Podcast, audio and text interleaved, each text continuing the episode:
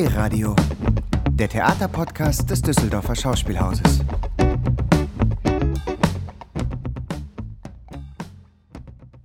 Humbug!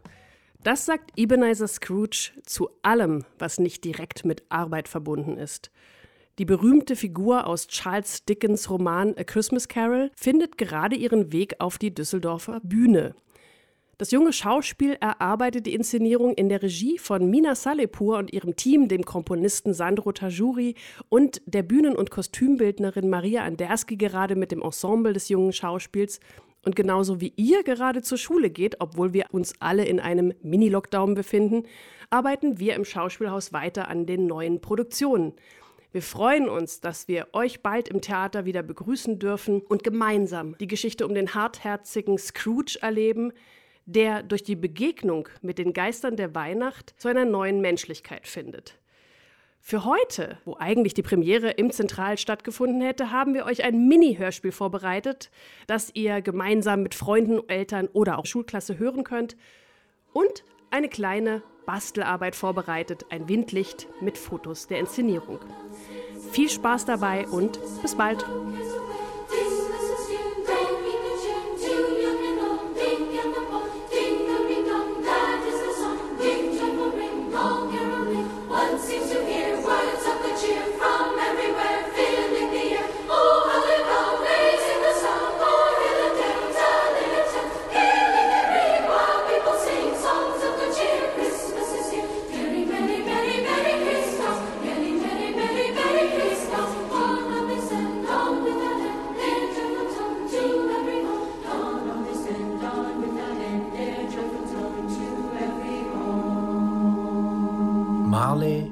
Tot. So viel vorab. Daran bestand nicht der geringste Zweifel. Der Geistliche, der Notar und der Totengräber hatten seine Bestattung schriftlich bezeugt. Scrooge hatte es schriftlich bezeugt. Der alte Marley war so tot wie ein Sargnagel. So. Und Scrooge wusste das. Scrooge und Marley waren seit vielen Jahren Partner gewesen. Scrooge war sein einziger Testamentsvollstrecker, sein einziger Nachlassverwalter, sein einziger Rechtsnachfolger, sein einziger Erbe und sein einziger Freund und sein einziger Hinterbliebener. Scrooge und Marley. Die Firma war unter dem Namen Scrooge und Marley bekannt. Manchmal nannten Leute, die neu im Geschäft waren, Scrooge Scrooge und manchmal Marley. Aber er hörte auf beide Namen. Ihm war es einerlei. Oh, was für ein knauseriger, unnachgiebiger, knickriger, wucherischer, raffgieriger, habsüchtiger, geldgieriger, geiziger alter Mann war dieser Scrooge. Hart und kalt, wie Feuerstein. Seine niedrige Temperatur trug er immer mit sich herum. An heißen Sommertagen kühlte er sein Büro damit und zu Weihnachten taute er es um keinen einzigen Grad auf. Die Uhren in der Londoner City hatten eben erst drei geschlagen, doch es war schon fast dunkel. Scrooge saß in seinem Kontor und arbeitete. Die Tür von Scrooges Kontor stand offen, damit er seinen Schreiber Bob Cratchit im Auge behalten konnte, der eingewickelt in seinem weißen Wollschal in einer unbeheizten kleinen Kammer hinter dem Büro Briefe abschrieb und sich ab und zu an seiner Kerze zu wärmen versuchte. Frohe Weihnachten, Onkel. Pah, Humbug. Weihnachten Humbug, Onkel? Das ist doch gewiss nicht dein Ernst. Oh doch. Frohe Weihnachten? Welches Recht hast du, froh zu sein? Welchen Grund hast du, froh zu sein? Du bist schließlich arm. Wohlan denn. Welches Recht hast du, so mürrisch zu sein? Du bist schließlich reich. Pah, Humbug. Sei nicht verdrießlich, Onkel. Was soll ich denn sonst sein, wenn ich in einer solchen Welt der Narren leben muss? Frohe Weihnachten. Was ist die Weihnachtszeit für dich anderes als eine Zeit, wo du Rechnungen ohne Geld begleichst? Eine Zeit, wo du dich ein Jahr älter und keine Stunde reicher weißt. Eine Zeit, wo du Bilanz ziehst und jeder einzelne Posten in deinen Rechnungsbüchern ganze zwölf Monate hindurch unfehlbar zu deinen Ungunsten ausfällt. Wenn es nach mir ginge, sollte jeder Schwachkopf, der frohe Weihnachten ruft, zusammen mit seinem eigenen Pudding gekocht und mit einem Stechpalmenzweig als Pflock im Herzen begraben werden, jawohl. Onkel! Neffe. Feiere Weihnachten auf deine Weise und lass es mich auf meine Weise feiern. Aber du feierst ja nicht. Dann lass ich es eben bleiben. Und dir wünsche ich alles Gute, wie es dir dein Weihnachten all die Jahre beschert hat. Gewiss gibt es viele Dinge, die mir Gutes hätten bescheren können und die ich nicht zu nutzen verstand. Darunter auch Weihnachten. Aber ich bin überzeugt, dass die Weihnachtszeit immer eine gute Zeit war. Eine Zeit der Nächstenliebe, des Verzeihens, der Barmherzigkeit und der Freude. Die einzige Zeit, die ich im langen Kalender des Jahres kenne, zu der Männer und Frauen einmütig ihre verschlossenen Herzen weit zu öffnen und der Leute unterhalb ihrer zu gedenken scheinen, als wären sie wahrhaftig Mitreisende auf dem Weg zum Grab und nicht eine andere Gattung von Geschöpfen auf einer anderen Reise. Und deshalb, Onkel, glaube ich, dass Weihnachten mir Gutes beschert hat und mir Gutes bescheren wird, auch wenn ich darum kein bisschen mehr Gold oder Silber in der Tasche habe. Und ich sage, hoch lebe es. Du bist ja ein gewaltiger Redner, junger Mann, wie geschaffen für das Parlament. Wenn es sich so verhält, würden Sie, mir Scheinparlamentarier, dann die Ehre erweisen, morgen Abend mit mir und meiner Gattin zu dinieren? Mit Nichten. Mit welchen Nichten? Mit Nichten. Äh, eine Nichte wird da sein, meine Frau ist eine Nichte. Ich habe gesagt, mit Nichten, mein Neffe. Ach, du bringst deine eigenen Nichten mit. Nein, mit Nichten. Wo soll ich denn jetzt Nichten herkriegen? Ich habe gesagt, mitnichten.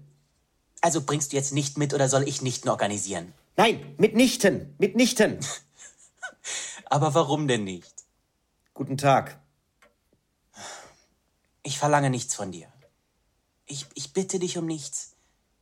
Warum können wir nicht Freunde sein? Weil wir bereits Verwandte sind. Ich bedauere von ganzem Herzen, dass ich dich nicht umstimmen kann. Wir hatten nie einen Streit miteinander.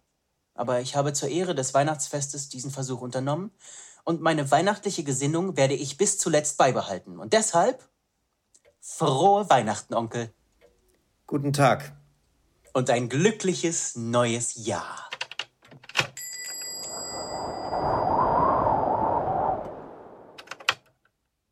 Das ist noch so einer verdient 15 Schilling die Woche, hat Frau und Familie und faselt von einem frohen Weihnachtsfest. Das bringt mich bald ins Irrenhaus.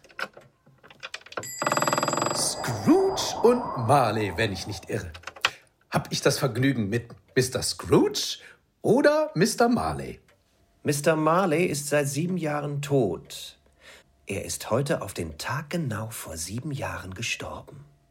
Ich bezweifle nicht, dass seine Freigebigkeit von seinem überlebenden Partner fortgesetzt wird. Mr. Scrooge, zu dieser festlichen Jahreszeit ist es noch wünschenswerter als sonst, dass wir das Los der Armen und Mittellosen ein wenig lindern, denn sie leiden gegenwärtig große Not. Viele Tausende entbehren das Nötigste und Hunderttausende entbehren die einfachsten Dinge, Sir. Gibt es keine Gefängnisse? Es gibt viele. Und die Armenhäuser? Sind sie noch in Betrieb? Sie sind es, aber ich wünschte, ich könnte sagen, sie wären es nicht. Tretmühle und Zwangsarbeit sind also nicht abgeschafft. Das Gegenteil ist der Fall, Sir. Aha. Was Sie vorhin sagten, ließ mich befürchten, diese nützlichen Einrichtungen seien versehentlich abgeschafft worden. Ich bin sehr froh, dass dem nicht so ist unter dem Eindruck, dass diese Anstalten den Mittellosen nicht unbedingt Trost für Leib oder Seele spenden, sind einige von uns bestrebt, Spenden zu sammeln, um ihnen Speise und Trank und Heizmaterial zu kaufen. Wir haben diese Zeit gewählt, weil in der Weihnachtszeit die Not als besonders bitter empfunden wird und zugleich der Überfluss frohlockt. Welchen Betrag darf ich auf Ihren Namen verzeichnen? Gar keinen. Sie wünschen anonym zu bleiben. Ich wünsche in Ruhe gelassen zu werden. Ich treibe zu Weihnachten keinen Firlefanz und ich kann es mir nicht leisten, Tagedieben dazu zu verhelfen. Ich helfe, die Einrichtungen zu unterhalten, die ich erwähnte. Sie sind kostspielig genug, und wer in Not ist, muss sich dorthin bequemen. Viele können es nicht und viele würden lieber sterben. Nun, wenn Sie lieber sterben wollen, dann hindert Sie niemand, es zu tun und die überschüssige Bevölkerung zu vermindern. Das ist nicht meine Angelegenheit.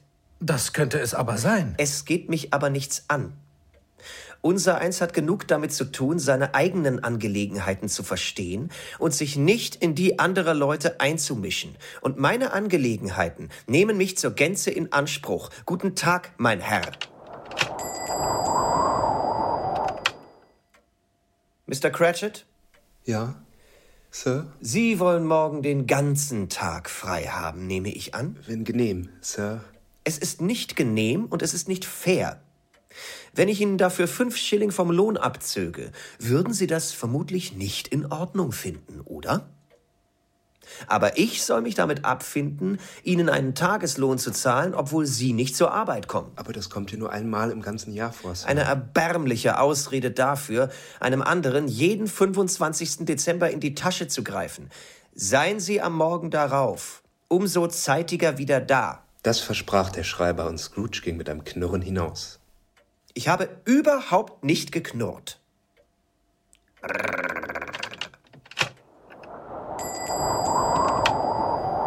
Scrooge nahm sein freudloses Nachtmahl in dem gewohnten freudlosen Wirtshaus ein und ging nach Hause. Er wohnte in Räumlichkeiten, die früher seinem verstorbenen Partner gehört hatten. Es war eine düstere Wohnung, in einem finsteren, hohen Gebäude am Ende eines Hofs, wo es so wenig zu suchen hatte, dass man sich des Eindrucks nicht erwehren konnte, es hätte sich beim Versteckspielen mit anderen Häusern dorthin verirrt, als es noch jung war und später nicht mehr hinausgefunden. Offensichtlich ist nun, dass an dem Türklopfer überhaupt nichts Besonderes war. Ebenso offensichtlich ist, dass Scrooge ihn beim Kommen und Gehen dort vorzufinden pflegte. Und offensichtlich ist auch, dass Scrooge überhaupt keine Fantasie besaß. Obendrein hatte Scrooge keinen Gedanken an Marley verschwendet, seit er am Nachmittag seinen vor sieben Jahren verstorbenen Partner erwähnt hatte. Kann mir mal bitte jemand erklären, wie es kam, dass Scrooge in dem Türklopfer keinen Türklopfer erblickte, sondern Mama. Mama, Mama, Mama. Marleys Gesicht. Schnell rein.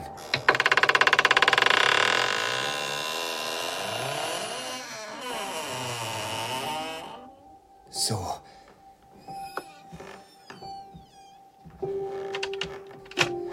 Tür zu.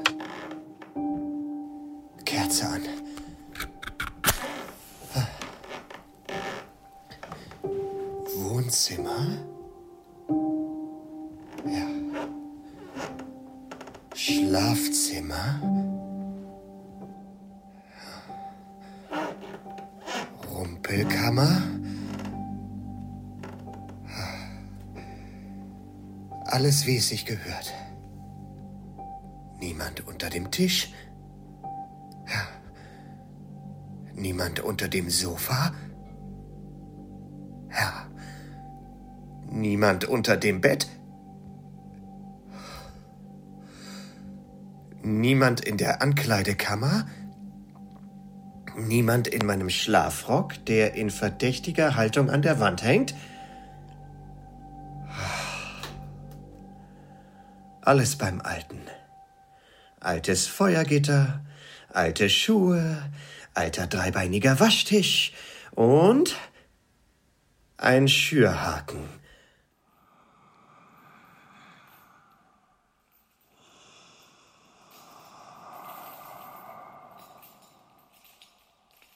Das glaube ich einfach nicht.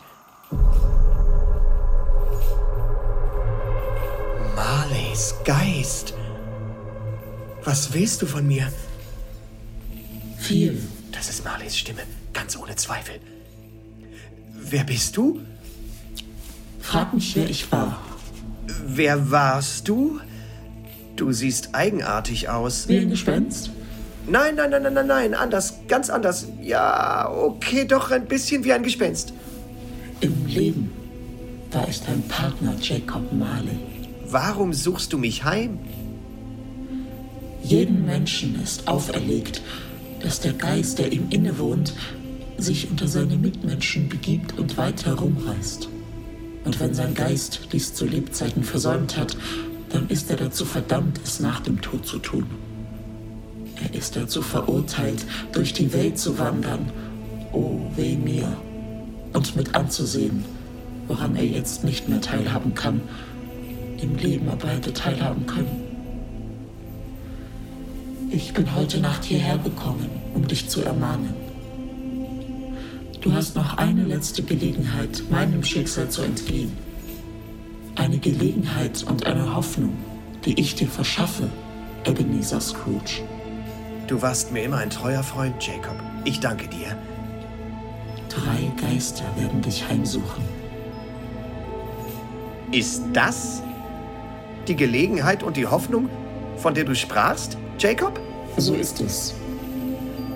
Ich, ich glaube, ich verzichte lieber.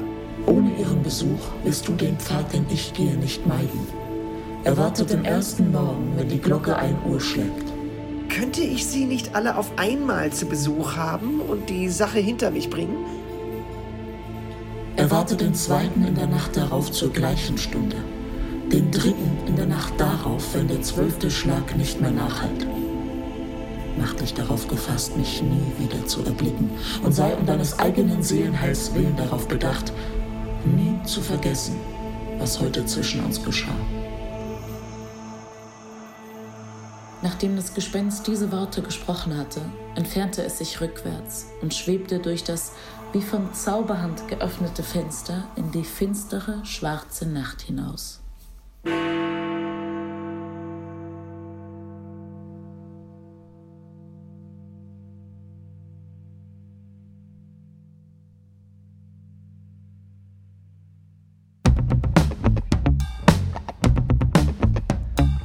D-Radio, der Theaterpodcast des Düsseldorfer Schauspielhauses. Im Netz unter www.dhaus.de und auf allen gängigen Streaming-Portalen.